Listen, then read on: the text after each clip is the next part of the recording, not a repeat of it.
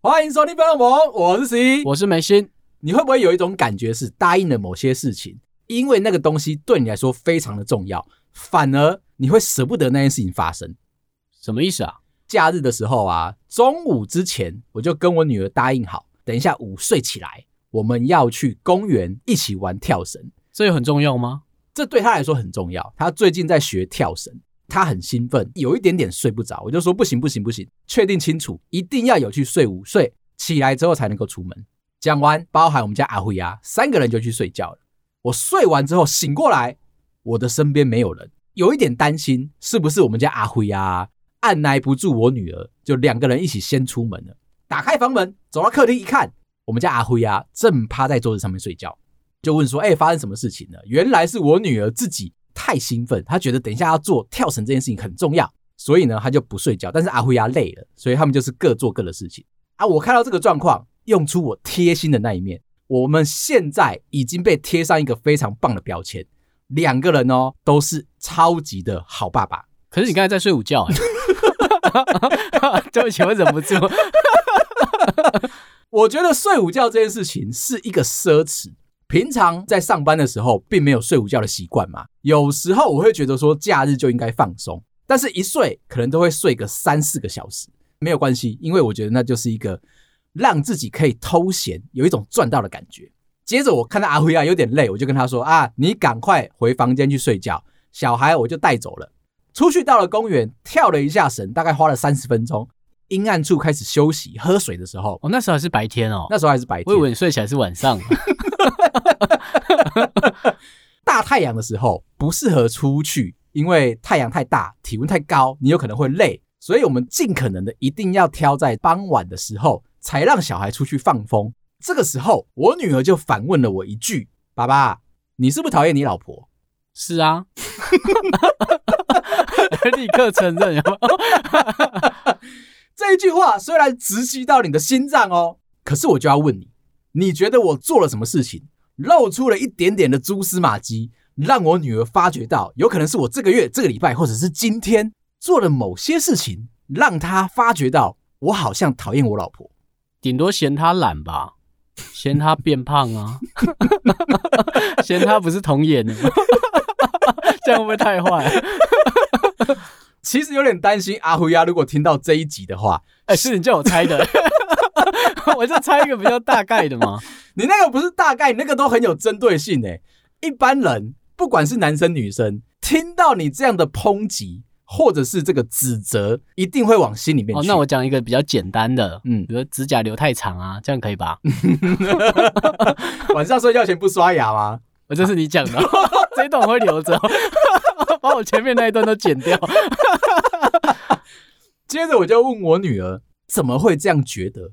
我问她这一题的时候啊，是用了一个说话技巧反问的方式。刚刚像你这样子大辣辣的不停的指证出，你怎么会发觉到这件事情？是不是因为我嫌你妈妈的懒，或者是不是童颜，或者是变胖了？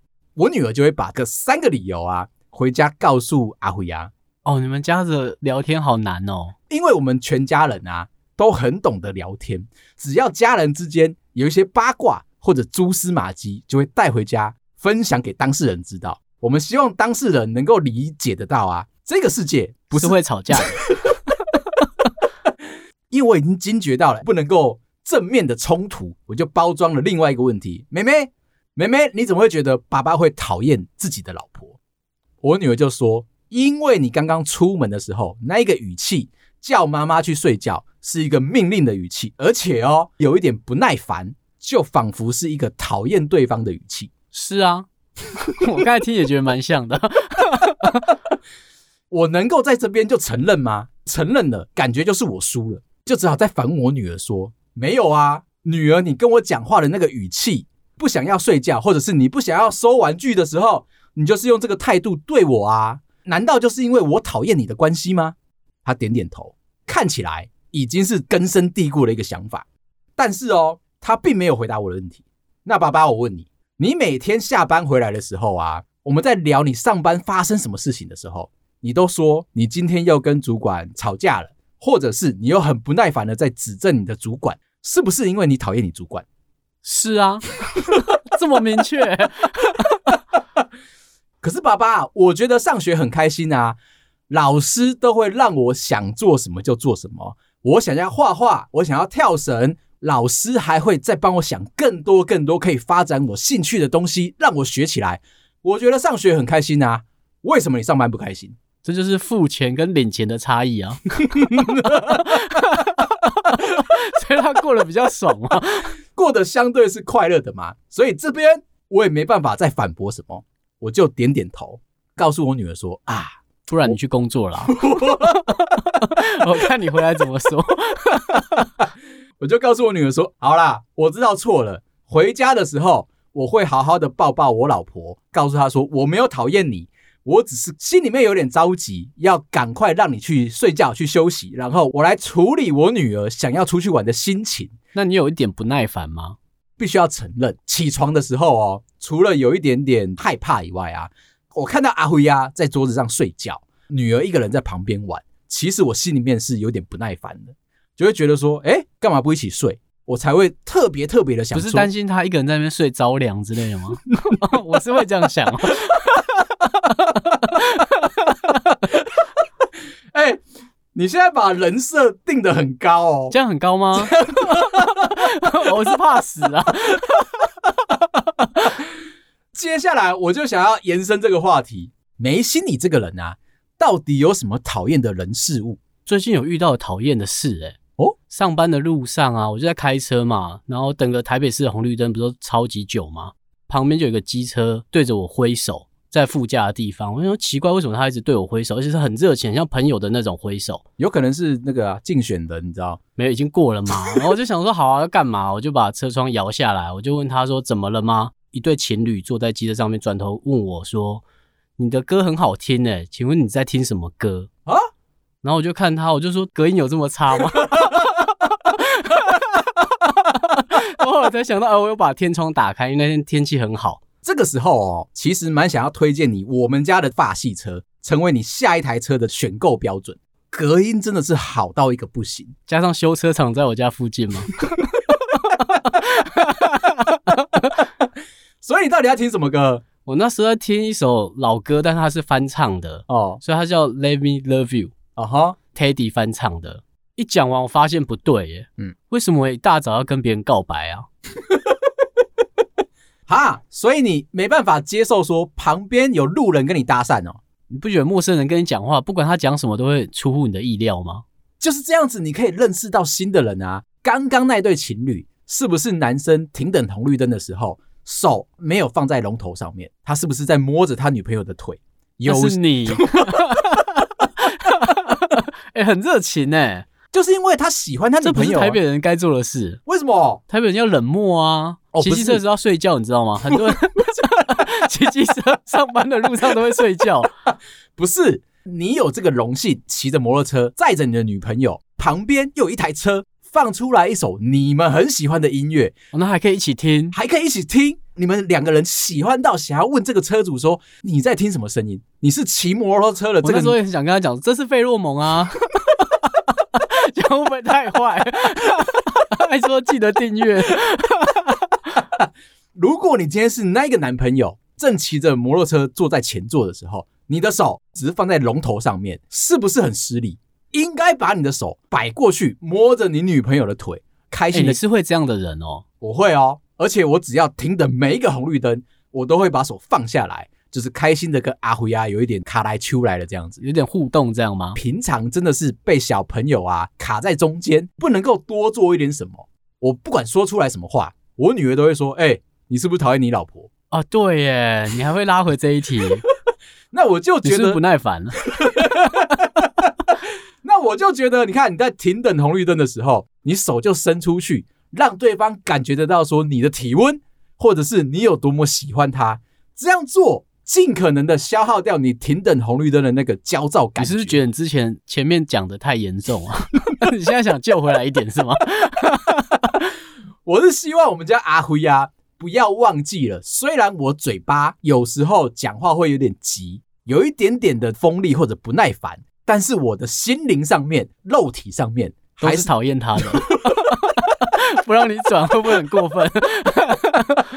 如果我们再换一个场景，你还是开着你的车子，打开天窗在听这首歌《Let Me Love You》，换我一个人骑着摩托车到你旁边来。是一个看起来觉得帅帅小帅的男生，也是工程师这样吗？也是工程师。然后呢，我不会开车窗哦。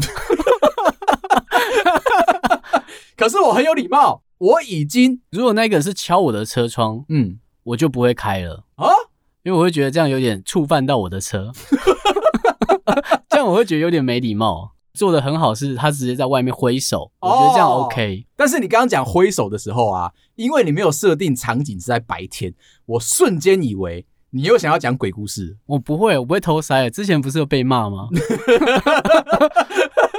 而且你有被称赞哦，在讲鬼故事的时候话非常的多。再来就是你的嗓音其实跟司马中原很像。你们在讲鬼故事的时候，那个平淡、充满画面的那个语气感。非常的浓厚，有这么称赞？嗯，其实还有两三个没讲哎，亲身经历的，但我没有现在要讲。那我想延续刚刚的话题，讨论一个有一点点生活上面的小事情。你有没有遇过那一种啊？别人自以为贴心，但是做出来会让别人觉得有点惹人厌的举动？有些行政部门的人就会好意帮我们收实验桌。但他不是他原本的工作，他可能有喜欢别的工程师，这样他就帮我们把实验桌都收得很干净。这时候我们慌了，一上班的时候看到桌面这么干净，这样怎么找工具啊？他是因为喜欢你身边的某一个男同事，应该是吧？因为他每张桌子都收，我很难告诉你他喜欢谁。你看到的时候不会觉得说，哎、欸，是不是有人暗恋我？我时间做到一半呢，你都收掉了，我怎么找？我今天是不用下班了。我在网络上看到一个故事，这个男生呢，他因为一六八的关系，每天早上需要喝一杯美式咖啡，常常会去光顾一间 Seven Eleven。店员认识到他已经会三不五时的，只要人一进门的时候，转过身去做一杯美式，让他过来的时候啊，直接可以拿这一杯结账。可是有一天，这一个年轻人他觉得想要换一个口味。就当他正在看一下面包区，觉得说想要吃一点不一样的东西的时候，转过来拿起面包，放弃一六八。一六八不是这么好持之以恒的，因为你每天早上就只能够喝那一杯咖啡，久而久之啊，你会觉得说好像中午那一餐才是正餐，白天的时间其实都很煎熬，有可能身体不适合之后，会像我一样得到胃食道逆流。哦，他可能想修正回来了吗？他希望自己不要走到这么极端的环境里面，他就拿起了面包，一转过身去，走到了柜台，又放好了一杯美式在那边。可是他心里面开始觉得说有一点不爽，因为这不是他今天的安排。如果是你，你会觉得说，哎，有一个人瞬间帮你把你想要做好的事情都已经帮你弄好了，让你没有后顾之忧，你是会继续的建议对方这样做？我不会耶。我会跟那个人一样，这样子准备好，我很尴尬。那你会跟对方讲吗？后面可能就会少去那家店啊！你不觉得那个人很贴心吗？如果是我啊，每天都会去跟那个店员聊天。那你会显示的很臭屁吗？就店员记得我这样。哦，当你成为一个熟客的时候，这个才是你的身份地位的一个关键度。今天你只是一个陌生人，旁边人在看你，大家都觉得说一样的身份地位，你会觉得不够厉害。但是今天店员知道你想要做什么，还会帮你送上来，你那一天的心情就会非常好，因为有一个人在关照着你，然后就会觉得那时候很摇摆的感觉啊？你有这个待遇，但别人没有。我其实一直幻想着一个情境哈，每天早上起床，桌上已经摆满了丰盛的早餐，老婆跟小孩已经坐在天堂。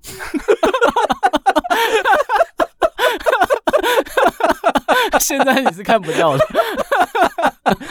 你每天是不是都会幻想着这个情景发生？讲回来这个故事啊，这个年轻人呢，有一天只是想要去拿包裹，刚走进这一间超商的时候，咖啡也好了，咖啡就好了。他心里面很震惊，到底是要伸手去拿，还是说转头就走？可是我只是来拿包裹，我没有要消费这一杯美式咖啡，这样子陷入了一个两难的情境。当下是站在原地焦虑，不知道接下来是要往前走，还是要转身就跑，让他这个人一整天都心神不宁的。所以他就上网找了所有的网友求救。你会怎么做啊？自己是蛮喜欢这个状态，有人在乎我，可能是我不要的东西，因为他在乎我，我就会把它全部都吞下去。你还是会把它买走？我还是会把它买走啊。你没有要买耶？你要想想看哦，那是对方的心意，虽然有可能会让你不开心，所以想要卖东西就可以找你喽。我很在乎你的十一，你 可以帮我带走这两百七十万的东西吗？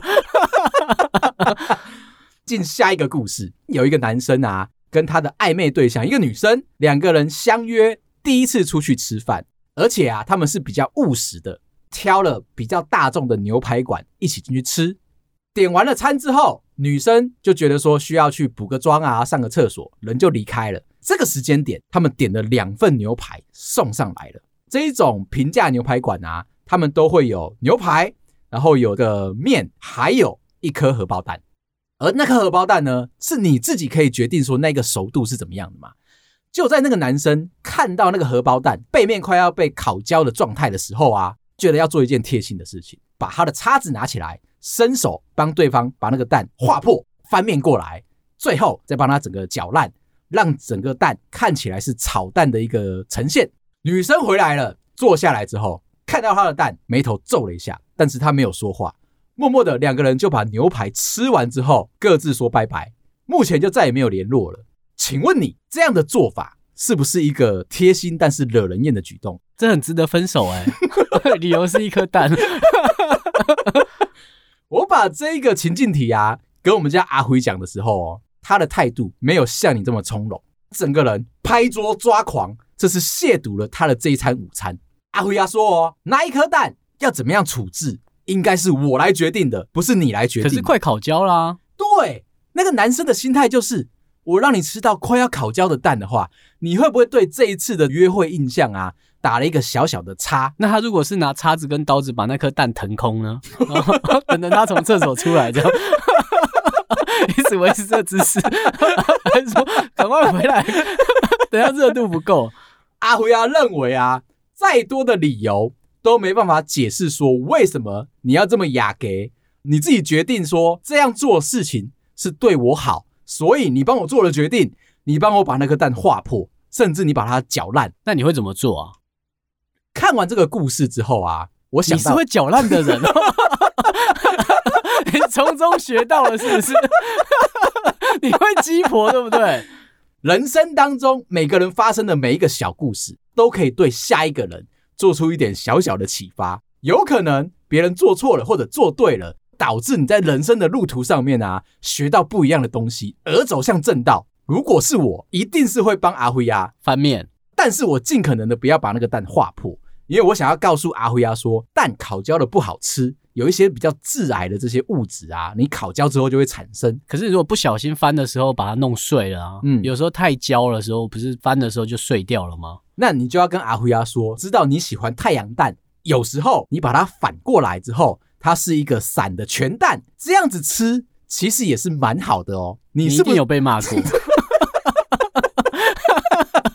你觉得那个场景太巨细靡遗了吗？对，是不是你本人？那我问你哦，你卤肉饭，你是喜欢把它拌匀的吃，还是分开来一口一口吃？我会一半呢。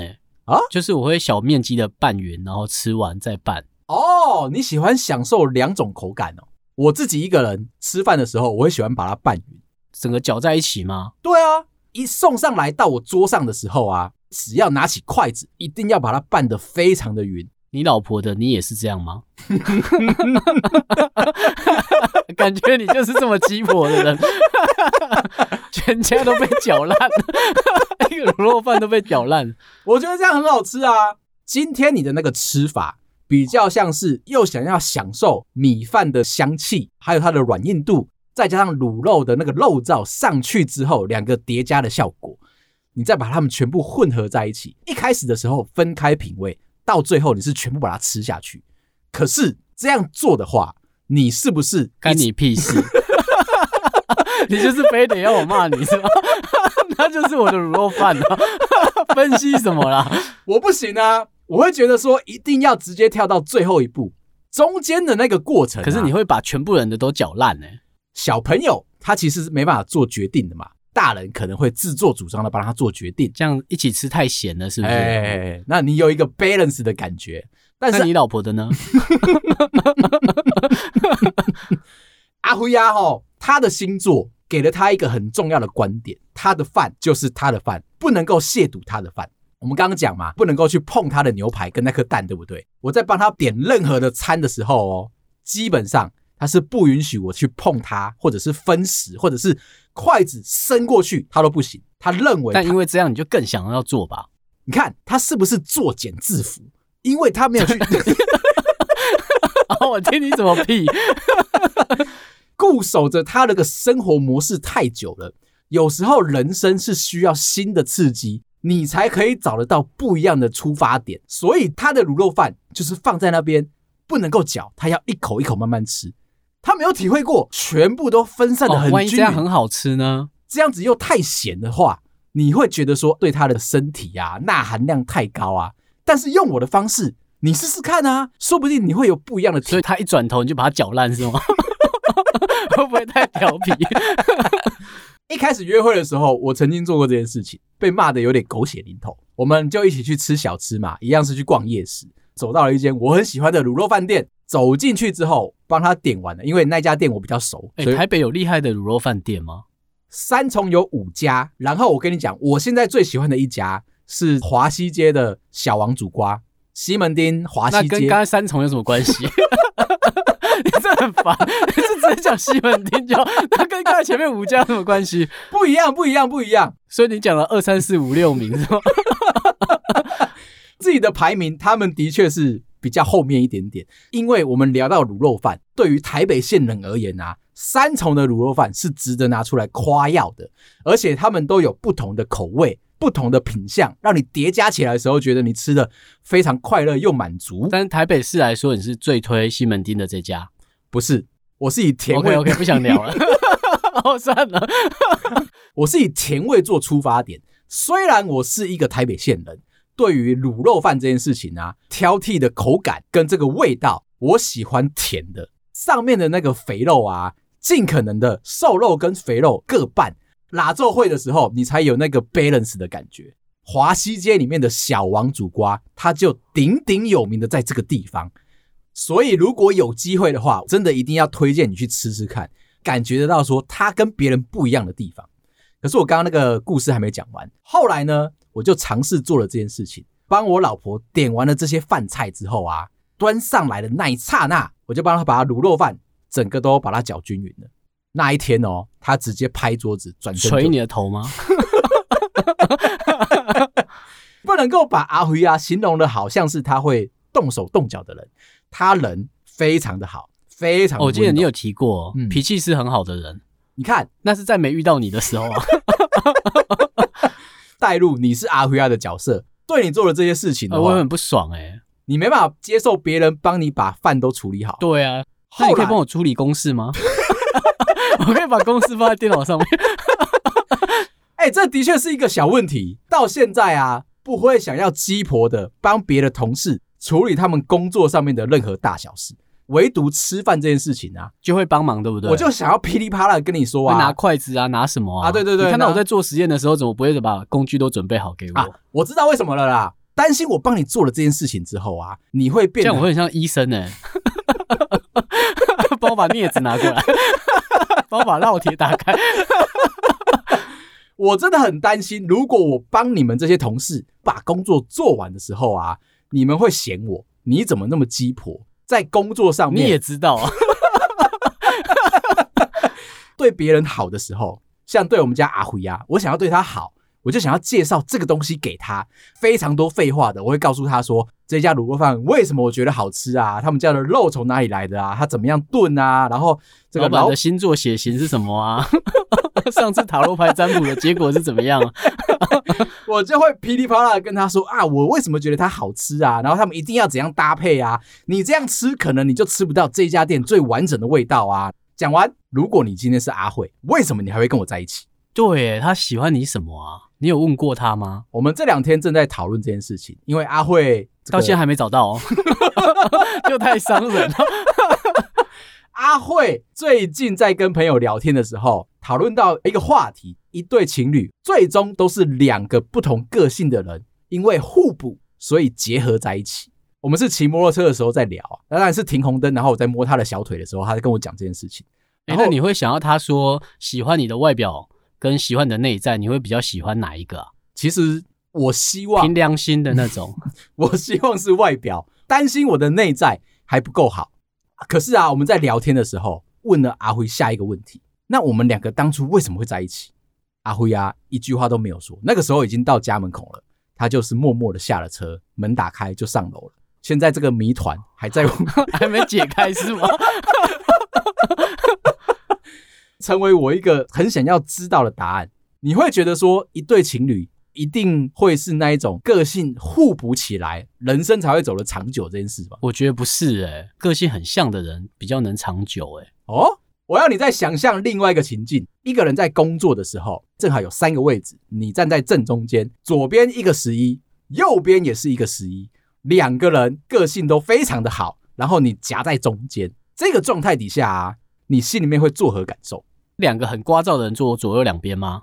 我们先不要定义十一这个人是不是聒噪的，可能是开朗的，可能是小帅的，可能是那个聊天非常有气氛，懂得怎么样跟别人聊天。Okay, okay, 我会拿耳机起来了，然后我就会坐在中间。我就在思考这件事情。刚刚那个谜团呐，啊，我问阿辉亚说，为什么两个人的个性会这样子嘛？如果今天不是跟阿辉亚在一起，我是跟跟我个性很像的另外一个人在一起。我可能会受不了，为什么？两个人都很急呀，而且两个人都都会不耐烦啊，都会叽里呱啦的一直要跟对方讲事情。他们两个会互相强化，而且可能自我意识中心比较严重一点点，反而应该会非常多的争吵。我每次用一些上帝视角在看我跟阿辉亚的相处的时候啊，我都非常感激我们家阿辉亚。叽里呱啦的时候，他是那个可以静下心来放空的人，是吗？至少仔细看阿辉亚的瞳孔都是放大，无时无刻都放大。第三人称视角在看这件事情的时候，可以叽里呱啦把他想要说的话讲完。阿辉亚坐在桌子的另外一边，虽然眼睛瞳孔是放空的，可是。他并没有做出任何不耐烦的动作，所以两个人达到一个不错的平衡，可能又有共同的兴趣，喜欢一起去看电影啊，尤其在上班的时间啊，或者一起去户外啊，怎么样的，找到一个可以相处的平衡点，的确是需要非常大的磨合时期。再回来看一开始的时候，不是遇到阿辉啊，是遇到你这种人，吃卤肉饭的时候。怎么样？自己吃自己的不行是？吃卤肉饭的时候，有可能我就会在你旁边碎碎念：你为什么要这样吃卤肉饭？难道你是觉得说这样子一半一半的吃，感觉会比较好吗？老板结账，应该是这一句话了。那你老婆不会去任何的限制你们两个吃东西的状态？不会诶，我们就是会个人顾好个人的啊，这很奇怪吗？啊这很奇怪啊，这样不好玩啊。那下次你的饭一来，我就把你搅烂。你都不会觉得被冒犯吗？那我再延伸，不是卤肉饭，今天是咖喱饭，你是会把它分开吃，还是会喇咒会的人？就是想吃的时候再混在一起啊。有些人说，因为咖喱饭谁，我就问是谁。绝大多数的朋友，他们说呢，吃咖喱饭绝对不能够搅在一起吃，米饭的香气。佐上咖喱的酱汁，才是吃咖喱饭一个最重要的目标跟象征。其他的这些主菜跟配菜啊，是为了要增添这个米饭带来的另外一种口感跟叠加上去的效果。看日本的咖喱好像都是料很少，嗯，是你说的这个原因吗？对啊，因为日本人认为的咖喱上面啊，希望你不要把它拉做会吃的话，才可以感受得到它不一样的层次的口感。但是我就是一定要把它拉做会的人，不是说我不喜欢这个米的香气，或者是哦你喜欢什么都搅烂吗？其实也有另外一派的朋友认为搅烂比较好，搅烂才有吃咖喱饭的那个风味。我帮你准备了一个小小的心理测验，你选择哪一种口味的咖喱饭啊，可以来判断出你心里面是怎么样去安排理财规划的。现在有四个咖喱的口味，第一个是烤鸡咖喱，第二个是海鲜咖喱，第三个是蘑菇咖喱，第四个是蛋包饭咖喱。蘑菇咖喱吧，我知道对你而言只有三个选项，海鲜咖喱不在你的思考。没错，选择蘑菇咖喱的人呢，因为它是美味又健康。代表你是一个没有什么金钱观念的人。对于自己，我以为这个会有才选他的、欸。你对于让自己快乐或者想要的东西的时候，其实你会毫不犹豫的花钱，并不会在意自己的存款。这类型的人啊，通常都是个月光族，典型的有多少花多少的人。在花钱上面，其实你应该更注意一点。可是这有点矛盾呢、欸。你喜欢的东西，然后你花钱买，这不是很合理吗？不一样啊，可能在告诉你说。你是直觉的认为你就要买它，需不需要存钱，反而是另外一个档次的问题。为什么需要存钱？是这个态度吗？你在当下你就想要买到这个快乐，你有可能是完全没有任何的规划。是啊，有可能你是月光族，但是也没有关系，只是说他会希望你让自己的荷包相对有余裕一点点。不要遇到了其他的困难跟麻烦，那我就要离职了、欸。工程师没办法。哎、欸，我现在真的有很认知的感觉啊！现在觉得我们这个节目越做越好，越来越多人发觉到我们是个不错、有趣的东西。另外啊，你才是个东西、欸，忍不住还是偷骂你一下。而且还有人想要问我们，上班的时候会不会突然之间忘记要叫对方什么名字，就直接叫对方十一根眉心？我的回答很简单，我们上班。不说话，不是你上班不太会喊人名啊？尽可能的，我们要知道说身份的切换。现在做节目，每天都很期待可以分享什么样的话题给你知道，是我觉得最开心的这个时间。讲回来，刚刚的那个讨论啊，我会选择的是 A 烤鸡咖喱。如果是选择是炸鸡啊，炸鸡会变成咖喱饭吗？烤鸡好像比较不搭。我会选烤鸡的原因只有一个，因为我想吃健康餐。选择蘑菇，有一种那种没吃饱的感觉。选择蛋包饭的话，发觉到说好，像听众选了怎么办？反正呢，我就是选择烤鸡咖喱。这个人呢，是对于金钱可以善于管理的，理财非常有想法。什么东西需要多少钱，什么时候可以花，什么时候可以达到目标，有一个非常清晰的观念。哎，我觉得这蛮准的。哎，讲你跟我都是哎。我先前啊，在还没有换皮包的时候啊，我是那一种只会去花现金的人。预算好了，这一个月我就只会花一万块，就会是在月初的时候把那一万块现金领出来，放在皮包里面，你才会觉得说我的皮夹好像看起来很鼓。其实我是对每一件事情，哦，要看我是月初看还是月底看的。嗯，月底看可能就扁扁的这样，也不一定，可能都剩零钱了。但我就是用这个方法在控制，说我要怎么样去花钱。我想要花钱买东西的时候哦，会先转过来看一下皮夹里面是不是跟我预期的规划是一样，多出来的钱才敢去买下一个东西。没有的话，我是不敢做任何的事情。选择 B 海鲜咖喱的朋友，不执着金钱的人，总是不会那么执着，而且你不想要被金钱束缚。没有钱，你也会感觉到快乐，这很特别。即便是流浪汉的个性是吗？这是什么？